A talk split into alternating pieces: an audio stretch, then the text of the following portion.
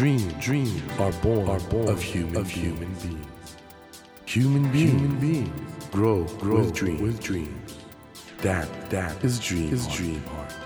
When you touch, when you that, touch warm, that vibration, vibration, a new dream, a new dream will be born, born of you, of you. Dream, dream heart, heart. ドリームハート政教新聞がお送りします皆さんこんばんは森健一郎ですこの番組は日本そして世界で活躍されている方々をゲストにお迎えしその方の挑戦にそして夢に迫っていきます。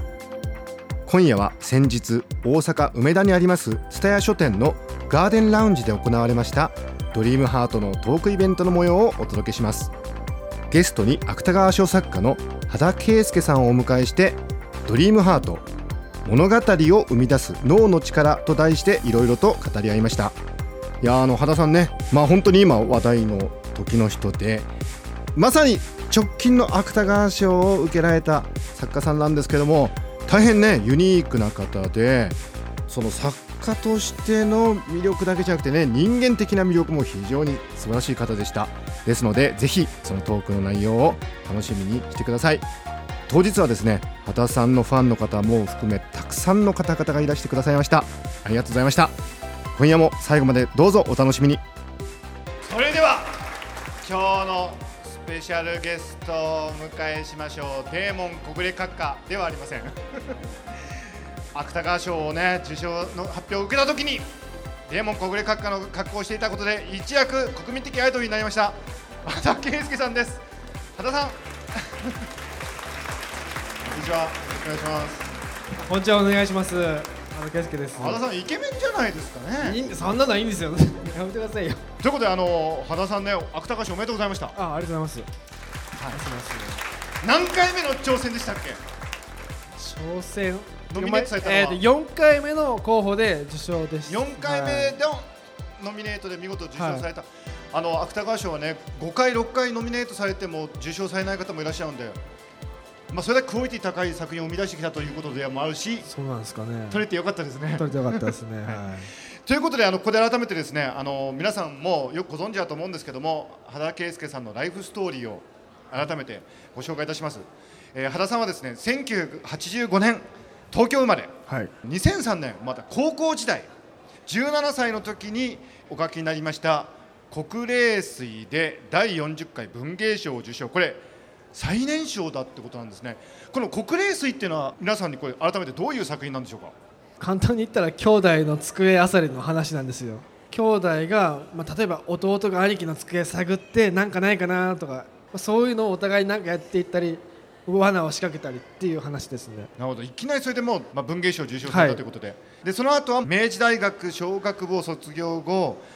これ会社員を一応1年半や1られ年半しかやってないです、はい。ってことなんですね。はい。でその後はもちろんあの専業作家をされていて、えーこの度スクラップビルドで第153回芥川賞を受賞されたということで、はい。素晴らしい。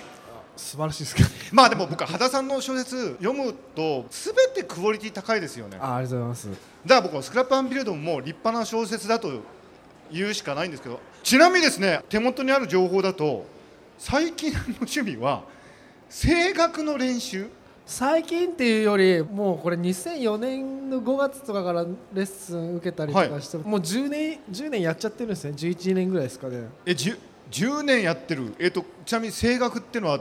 クラシックですか？そうですね。はい。オペラとかトゥーランドットとかトスカとか。ちょっと待ってください。トゥーランドット？っはい。とかですね。てことはテノールってことですね？テノールですね。喉仏ないんですよ僕。だからなんかテノール向きの喉らしくてそれなんでそういうことやろうと思ったんですか？178とかの自意識が過剰な頃になんか R&B シンガーになりたいなとか思ってたんですけど でも全然なるでそこで大学に入ったと同時に、まあ、高校で小説家デビューして、まあ、貯金あったんでじゃあボイストレーニング通おうと思って通い出したところがたまたま声楽中心で教えるところだったんですよ。おだからそこで教室変えればよかったんですけど変えられずになんかずるずる声楽を習っちゃったっていう感じです。なるほど。あのちなみに明治大学もはい付属中学校から行ってるってことで、はい。実は羽田さんってお坊ちゃまなんですか？いや全然思っちゃまじゃないですよ。いや性格といいそういうなんか高尚な趣味を持ってるし。いやうちの両親とか家族誰も教養とかないですからねなんか。まず家に文学書とか一切なかったんですよ。だか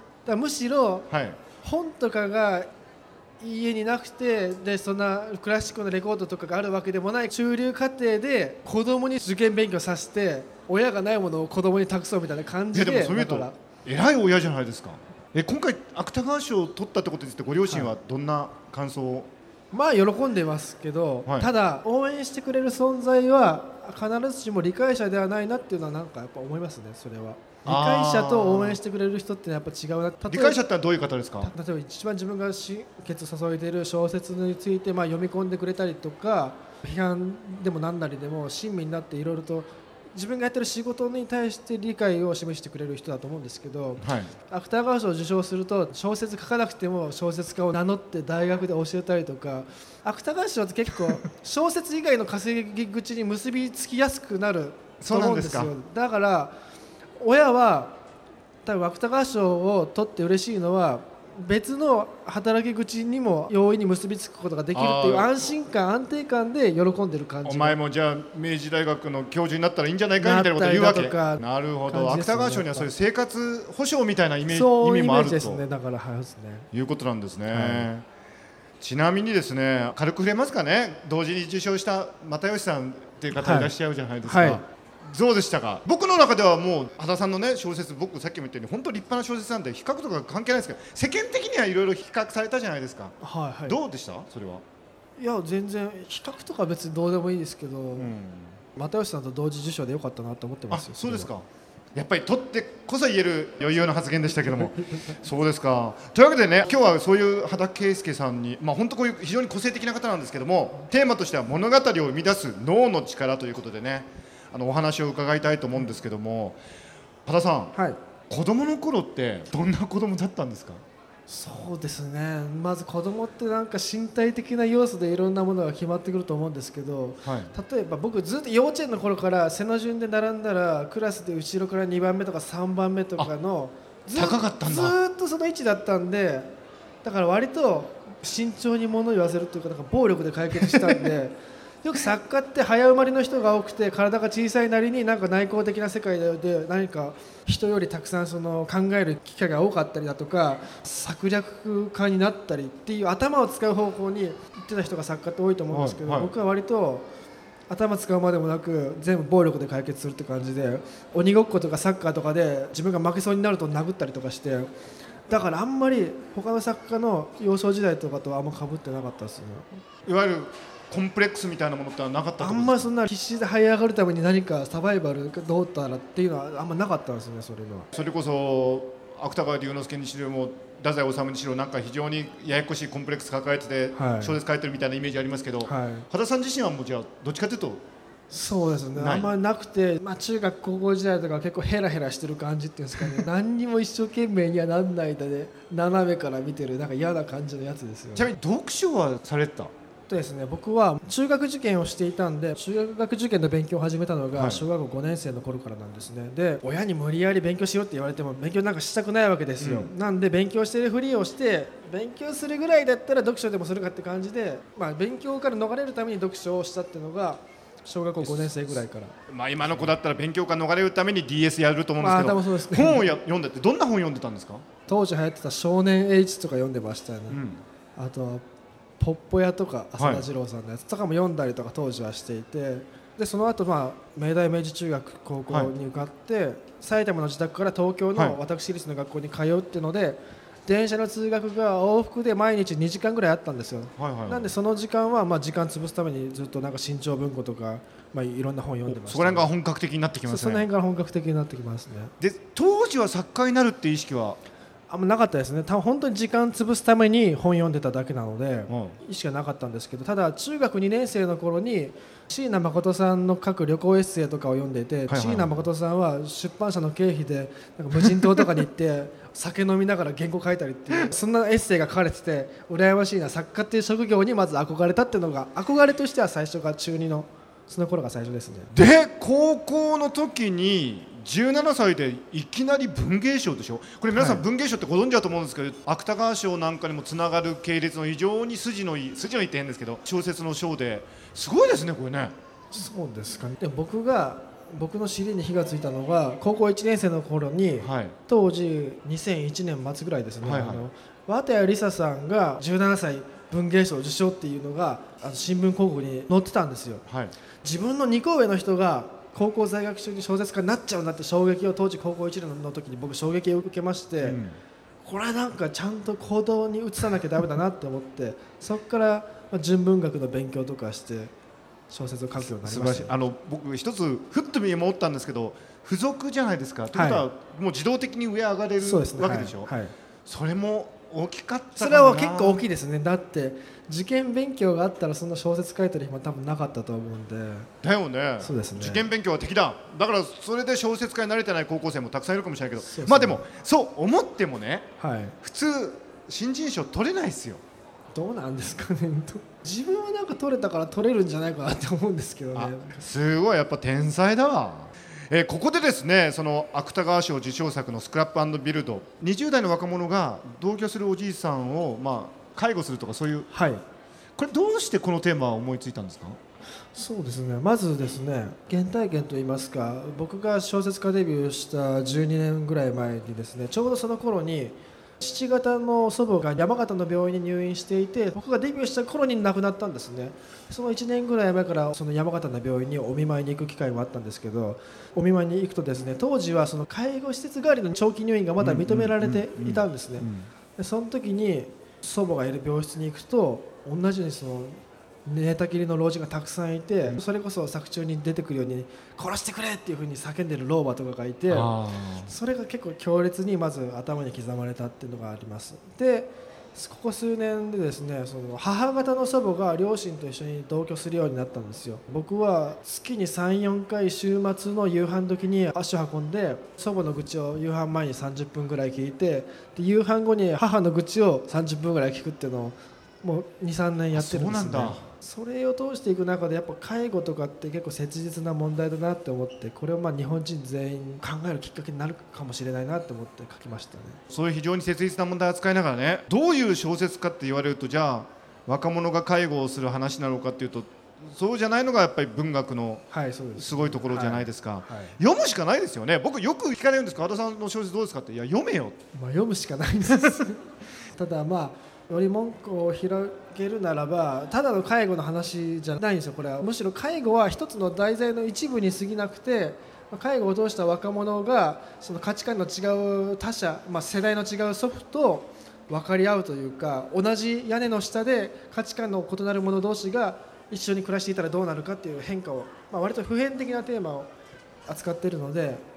まあ、誰でも楽しめると思うんで。あの僕あと技巧的にいやーうまいなと思ったのはあの、はい。おじいさんの対戦中の話が出てくるでしょ、はい。あれうまいですね見え隠れするチラチラと。あのテーマを絡ませようっていうあの絶妙なバランス感覚しかも見え隠れする、はい。あれはあの辺りはどういうあたりから？やっぱその語り手っていうのはいつでも怪しいなっていうその思いですねやっぱり。あ例えば戦争の資料が正しいとも限らないし、ーうん戦争の体験者だっていう当事者の声が正しいとも限らないし、はい。っていう。どこに正しさがあるかってわからないっていうところですよね。だそれはその戦争経験以外の話でもいろんなことで当てはまると思うんですよ。はいはい。という点でその、まあ、語り手の怪しさという手に着目してなるほど。ね。そしてあの学生時代の小説「走る」これはあの自転車の話ですけど、はいこれスクラップアンビルドにもそういうモチーフ出てきますけど体に対しても非常に関心がはい、そうですね。高い、り高いですね。まず小説の観点で言いますと、はい主人公の目線で世間を認識するっていう手段としてやっぱ身体を通した見え方っていうのがどうしてもそれを避けて通れないと思うんですよね。うんだからまず僕の小説は割と主人公がどんな身体を持ってるのかっていうのが結構重要な要素になってくるんですね。うんうんであとはプライベートで言うと自分自身まあ専業作家で通勤のために移動もしないですし一日のうちにその生活にメリハリをつけなきゃいけないってなった時に、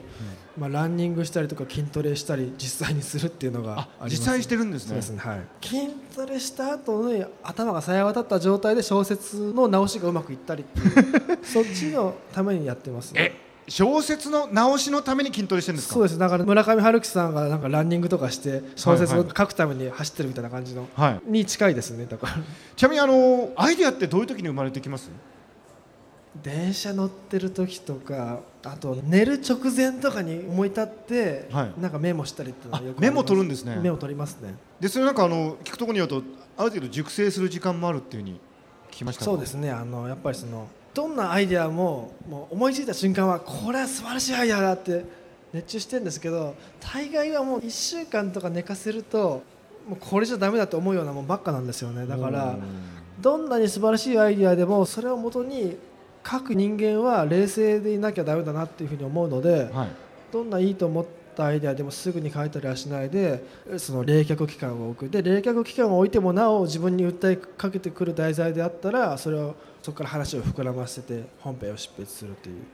感じですね。なるほど。あの僕はあの羽田さんの作品読んでる限りいわゆるあのライターズブロックっていうか書けなくて苦しむっていうことが比較的僕ない方なのかなって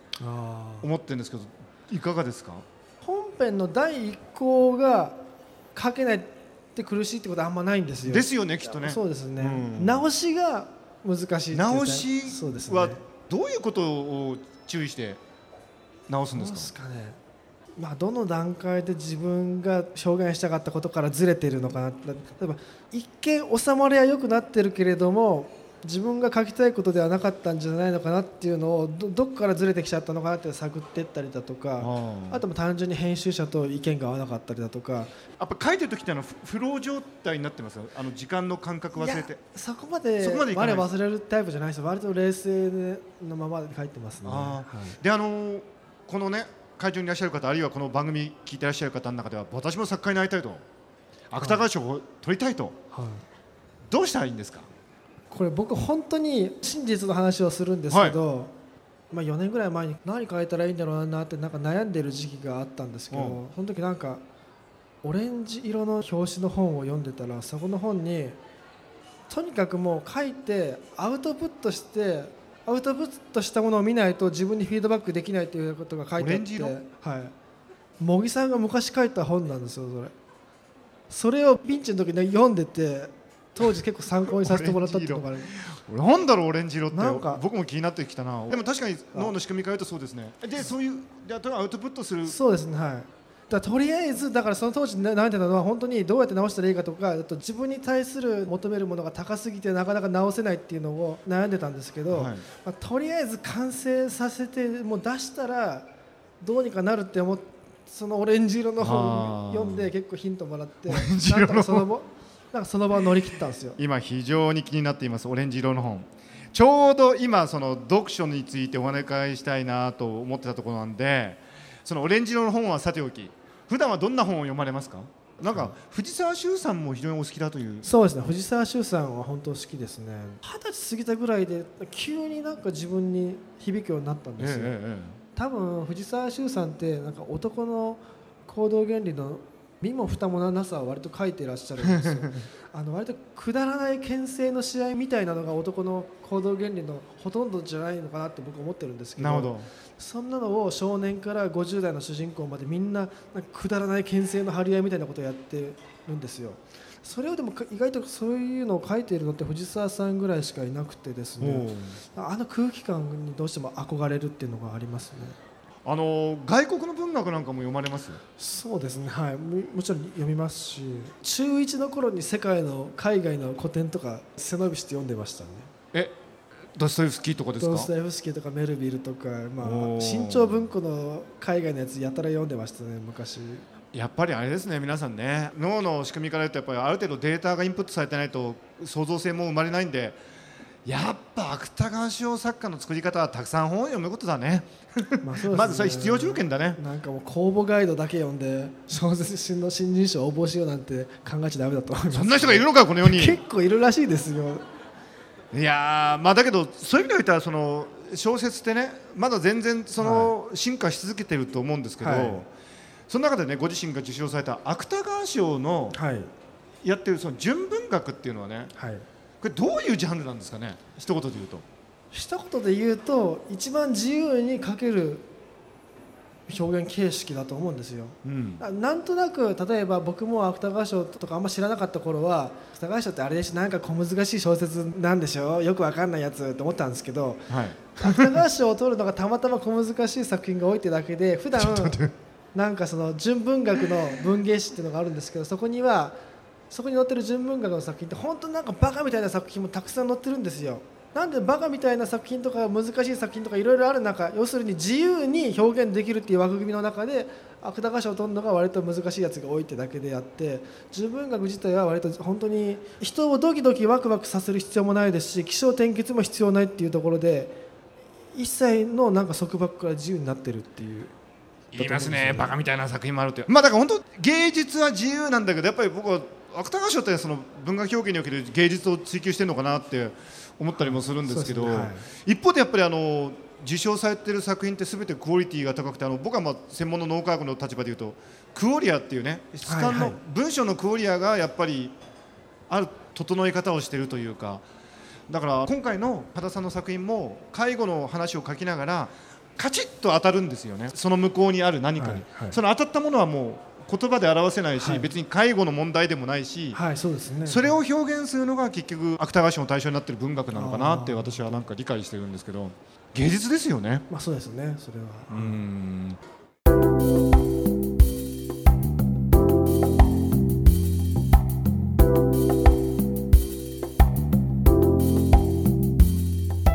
Dream, dreams. Can't be seen, can't be seen with a naked, eye. naked eye. But we sure can, live, our live our dreams. Dream, dream heart is in you, is in you, and it will make, it will make a brand, a brand new, new you, you. Dream, dream heart. 日本そして世界で活躍されている方々をゲストにお迎えしている「ドリームハート今夜はゲストに芥川賞作家の畑圭介さんをお迎えして大阪梅田にあります蔦屋書店のガーデンラウンジで先日行われました「ドリームハートのトークイベントの模様をお届けしました。いかがでしたでしょうかね？畑さん面白いですよね。やっぱり僕あの表現ということが現代における一つの鍵なのかまあねこれだけもう考え方も感じ方も趣味も本当に多様になってしまったこの時代に社会の中でインパクトがあるというかねいろんな人に届くような表現って何なんだろう。これ実はね小説だけじゃなくて全ての仕事生活の現場で大事なテーマだと思うんですよね。そういう意味においては畑さんが活躍されてらっしゃる小説という表現のあり方それをどのように模索されてきたのかっていうことがねちょっといろいろ垣間見えて大変面白かったなと思います。さあ来週も畑圭介さんとのトークイベントの模様をお届けします。どうぞお聞き逃しなく。さてドリームハートのホームページでは毎週3名の方に1000円分の図書カードをプレゼントしています。番組へのご意見などメッセージをお書き添えの上ドリームハートのホームページよりご応募ください。お待ちしています。それではまた来週のこの時間にお会いしましょう。ドリームハートお相手は森健一郎でした。ドリームハート。政教新聞がお送りしました。